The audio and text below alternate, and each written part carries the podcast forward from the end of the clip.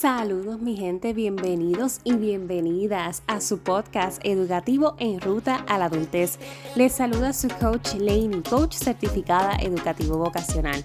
Ayudo a jóvenes en ese proceso de tomar decisiones importantes precisamente en rutas adultez para que puedan maximizar su potencial y alcanzar su propio éxito. Hoy vamos a estar hablando de un tema que para mí es importantísimo. Bueno, realmente todos los temas que tocamos aquí son importantes.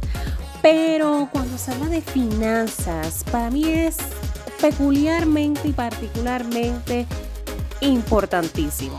Porque muchas de nuestras metas a nivel personal y nivel profesional requieren crear una buena estructura financiera desde temprana edad.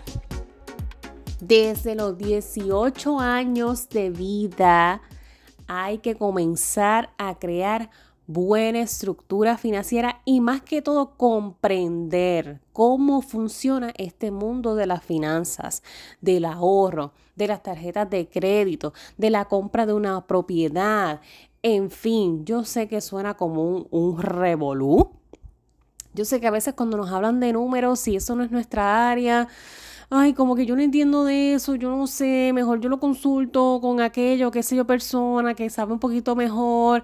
Ay, no, no, no, yo no me voy a meter en eso, porque es que yo realmente yo no entiendo. Y está bien, si tú no entiendes y consideras que estos temas se te hacen bien complicados, está excelente aceptar que uno necesita ayuda ahora.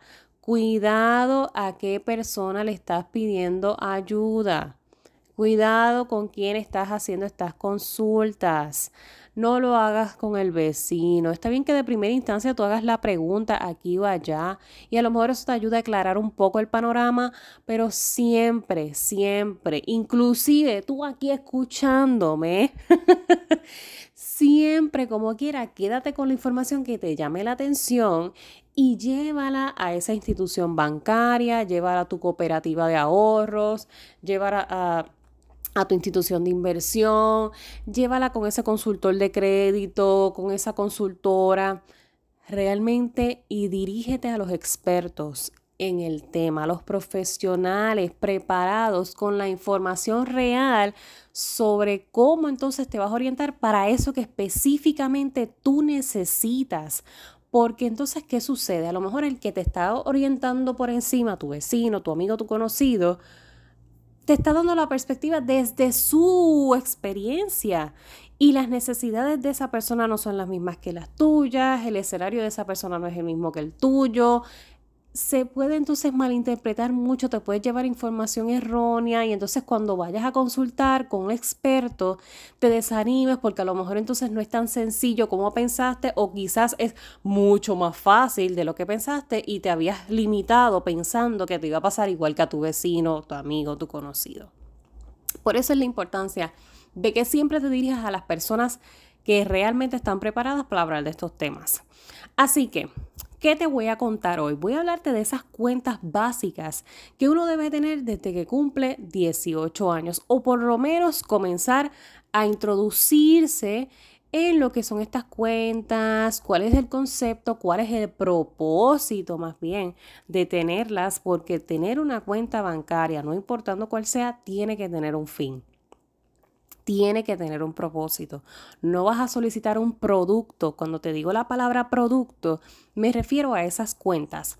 En, la industria bancaria, yo llevo ya cinco años en la industria bancaria, así que tengo experiencia en lo que te estoy hablando y créeme, cuando comencé a trabajar en la banca, para mí fue como que todo esto es sumamente nuevo, yo no entiendo nada y yo era de esas que también esto de los números a mí no se me da, o sea, esto es literal el área contraria a, a todos mis talentos y mis intereses, pero me ha servido muchísimo.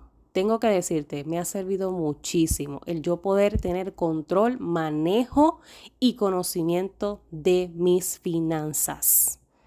Eso me ha llevado a mi propio éxito a nivel de metas financieras. Así que dale oído a lo que tengo que contarte.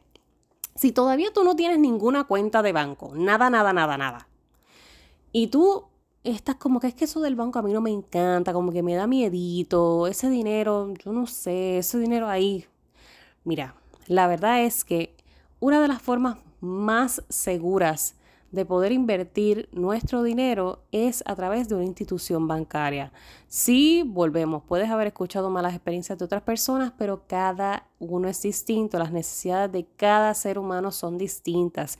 Y si usted está si estás comenzando en este proceso de adentrarte a de verdad manejar bien tus finanzas, tener una, una forma regulatoria de poder ahorrar, etcétera, tienes que tener el conocimiento. Luego entonces tú tomas las decisiones que tengas que tomar, pero ten el conocimiento básico. Así que cuentas bancarias básicas que son necesarias. Una cuenta de ahorros. Eh, una cuenta de ahorros. ¿Qué es una cuenta de ahorros? Es básicamente, yo le digo, tener como que ese cochinito digital. Porque tú vas entonces a comenzar a colocar dinero ahí pero no lo vas a ver físicamente. No es como cuando tenemos las alcancías en la casa o si, por ejemplo, eres de los que tienes unos sobres y en cada sobre colocas lo que va para el pago de, de los estudios, el pago de gasolina, el pago de ropa, el pago del celular. Pues es básicamente tener esa dinámica, pero en un producto bancario, que es esta cuenta de ahorros, en donde yo voy a comenzar a guardar mi dinero con propósito de hacer uso inteligente. Las cuentas de ahorros te permiten tener tarjetas para retirar dinero. Muchas de las cuentas, depende en la institución de banco donde la vayas a abrir, hay muchas de las cuentas que no te penalizan por retirar el dinero, hay muchas de las cuentas que te requieren un depósito mínimo principal inicial para poder abrirla, digamos 300, 500 dólares, para que entonces de ahí tú sigas entonces incrementando tu balance. Hay muchas que te van a penalizar, te van a cobrar una, una penalidad si tú retiras dinero, porque el propósito es que ahorres. Así que es importante que conozcas cuál producto, cuál tipo de cuenta se ajusta mejor a tus necesidades.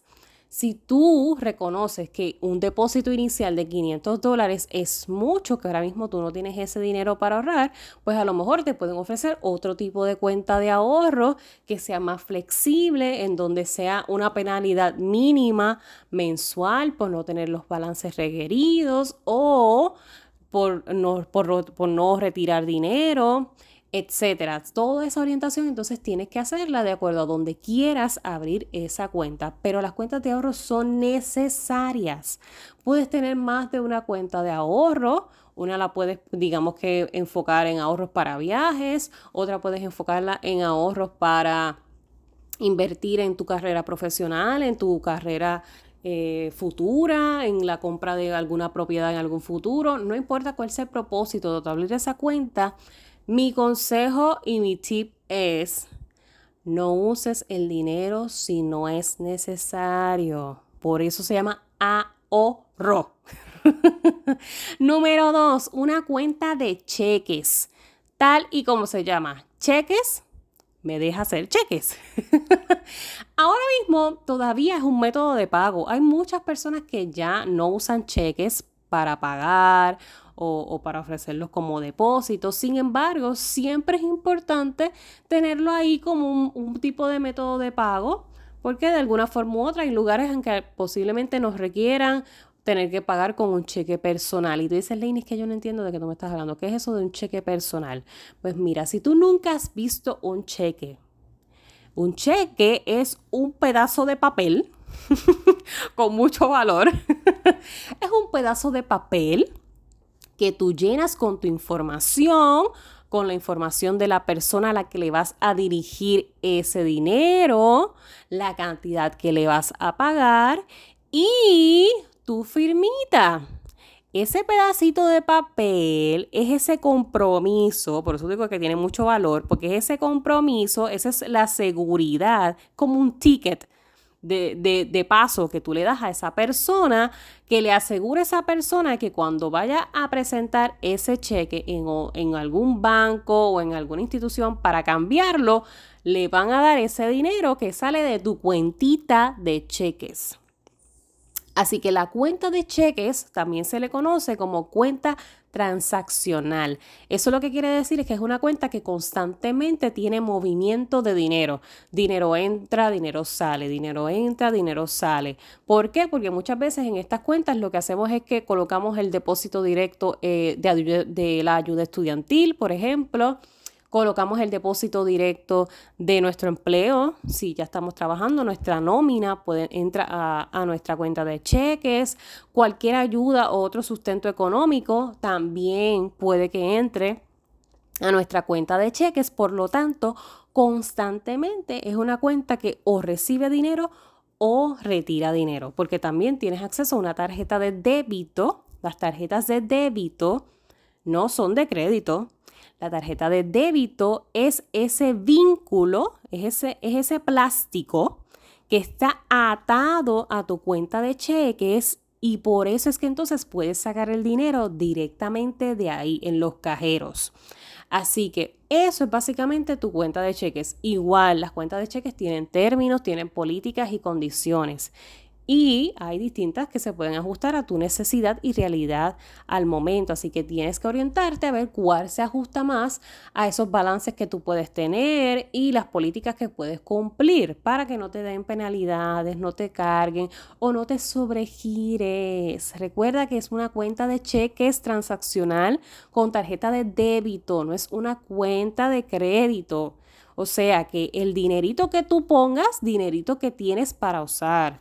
Si usas más de ese dinero, se te va a sobregirar esa cuenta. ¿Y qué es sobregirar? Una cuenta que se sobregira es que se sobrepasa del balance disponible que tenía. Si yo tenía 10 dólares y eché gasolina con 20 dólares en, la gasolinera, pues ya tú sabes que mi cuenta se va a sobregirar, se va a sobrepasar por 10 dólares extra que yo no tenía. Y como entonces se pasó esa transacción, esa negatividad me va a conllevar unos, unas repercusiones en mi cuenta negativas, porque los bancos, las instituciones te van a cobrar por ellos haberte básicamente dejado pasar esa transacción pero tú me tienes que devolver esos 10 pesitos, esos 10 dólares de más que usaste.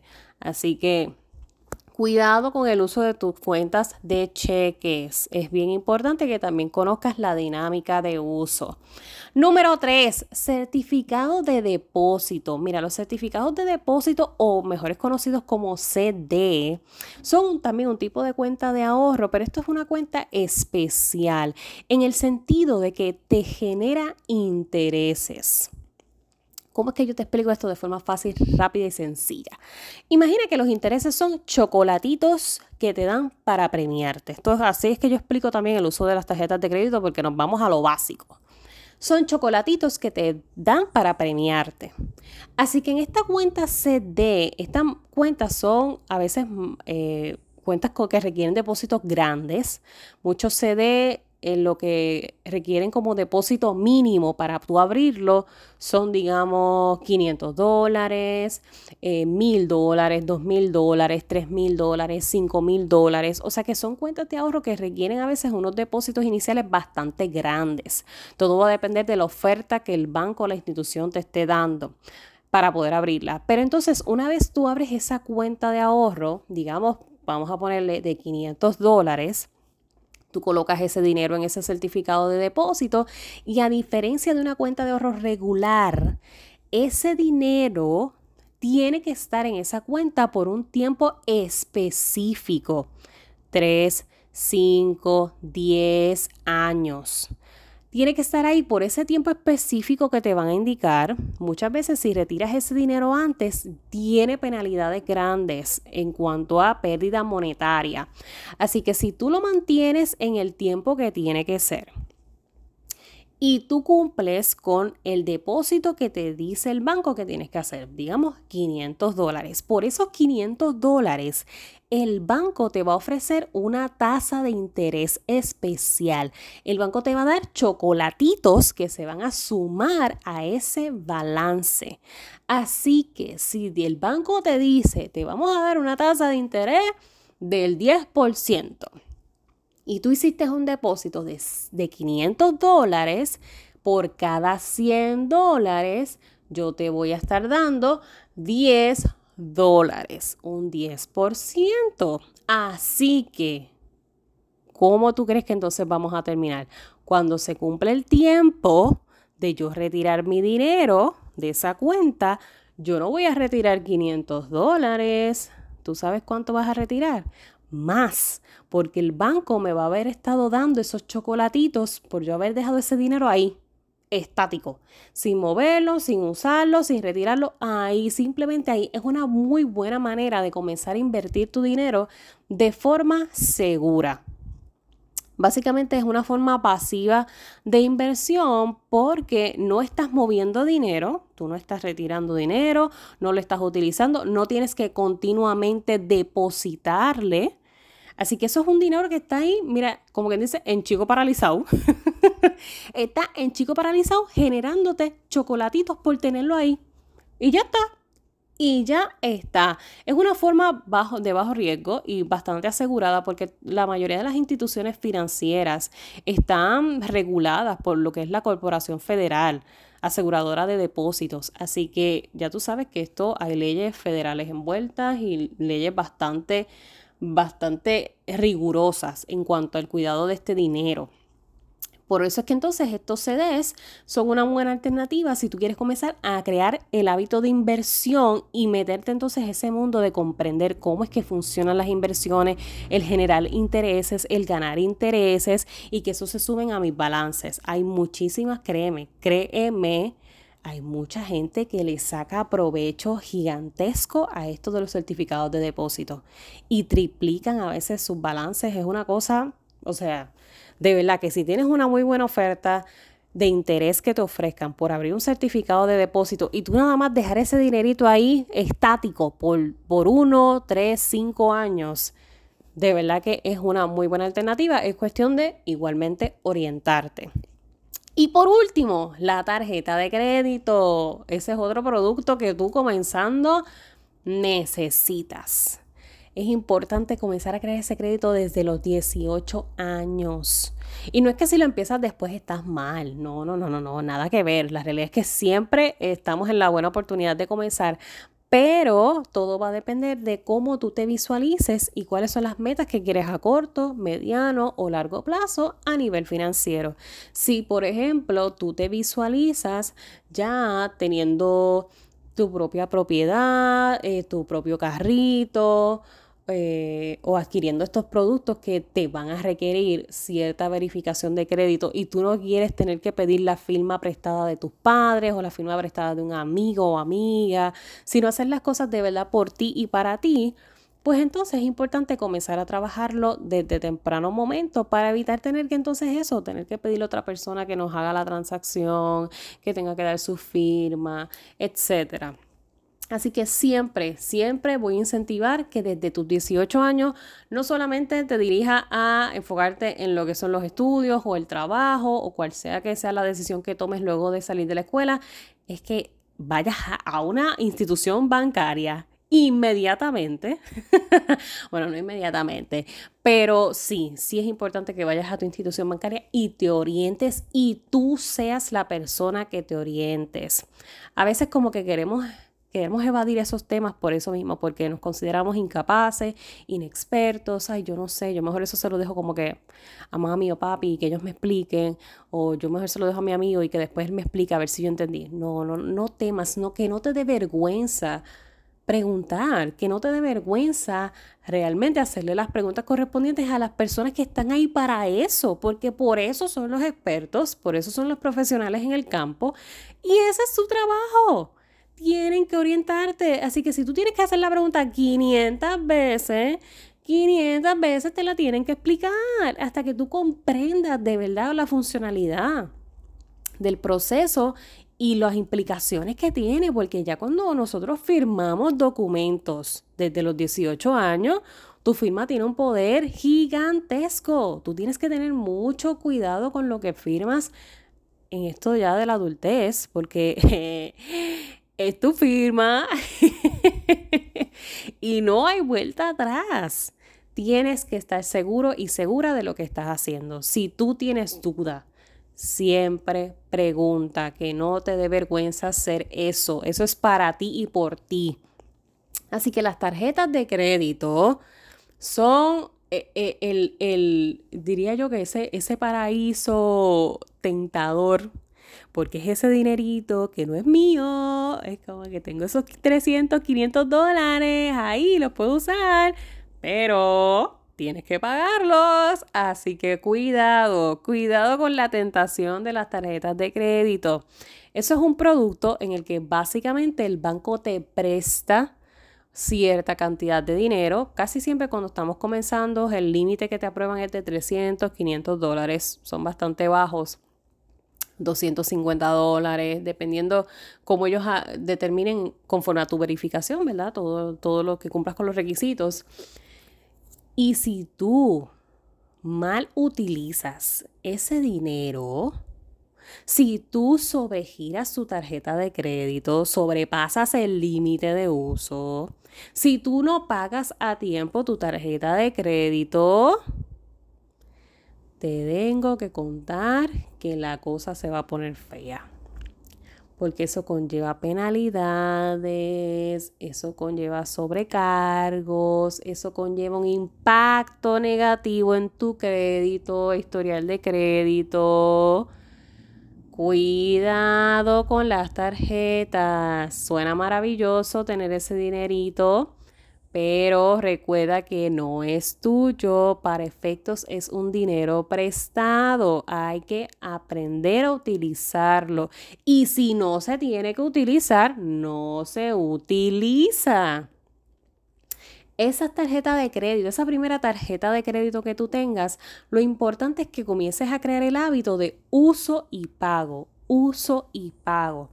Y si tú para entrenarte a hacer eso, lo que necesitas es solamente pagar, digamos, echar gasolina, pagarte tu ropita, pagar los regalos de Navidad, eh, pagar el celular, pagar la comida o el almuerzo, puedes comenzar por ahí. Puedes comenzar por ahí básico, las cositas pequeñas, básicas, diarias, y entonces así cuando llegue tu día de cobro, puff, haces el depósito y ya está, pagué lo que utilicé. Y así sucesivamente, uso y pago, uso y pago. Es crear el compromiso, la responsabilidad de mantener tus cuentas al día. Y por eso las agencias de crédito te premian. ¡Tarán! Con un buen puntaje de crédito. Así que, así que básicamente funcionan estos tipos de cuentas. Te los voy a, te lo conté aquí súper rápido porque imagínate, no voy a estarte dando una, un masterclass financiero pero, sin embargo, si tú necesitas que, wow, Lenny, me gustaría que de verdad toques más temas de esto de las finanzas, cómo, cómo ahorrar, con esto de las cuentas, estos tipos de los tipos de cuentas. Hay muchísimos tipos de cuentas, pero no te las voy a mencionar todas porque la realidad es que cuando estamos en esa ruta a la adultez, en ese proceso de, de juventud adulta, pues hay muchas cuentas que todavía para la etapa en la que estamos, pues a lo mejor no son del todo necesarias, pero volvemos, esto es bien individual, cada persona tiene metas diferentes, se, tiene visualización diferente de, de, de qué es lo que espera y qué es lo que quiere, Así que si tú sientes que yo debo de abundar en más tipos de cuenta, en cómo es que funciona esto de los productos, si te gustaría que, trajera al, podcast algún consultor de crédito o, algo que te interese saber sobre lo que son las finanzas, déjame tu comentario. Lo puedes hacer a través de Spotify si me estás escuchando, si me estás escuchando a través de Apple Podcast, también hay una sesión de reseñas en donde puedes dejarme allí cinco estrellitas y puedes dejarme ese comentario. Mira, Lainey, de verdad que me encanta. Yo necesito más información de esto. O simplemente lanza un screenshot a este episodio, compártelo en tus redes sociales y etiquétame. Así yo sé que de verdad te interesa este tipo de temas y lo puedo traer más, más seguido al, al podcast. A mí me interesa el desarrollo íntegro de todos nuestros jóvenes y adolescentes. Y esto de las finanzas es parte de ello. No lo podemos dejar fuera. Es un todo. Así que recuerda siempre, voy a ti, que para el resto me tienes a mí.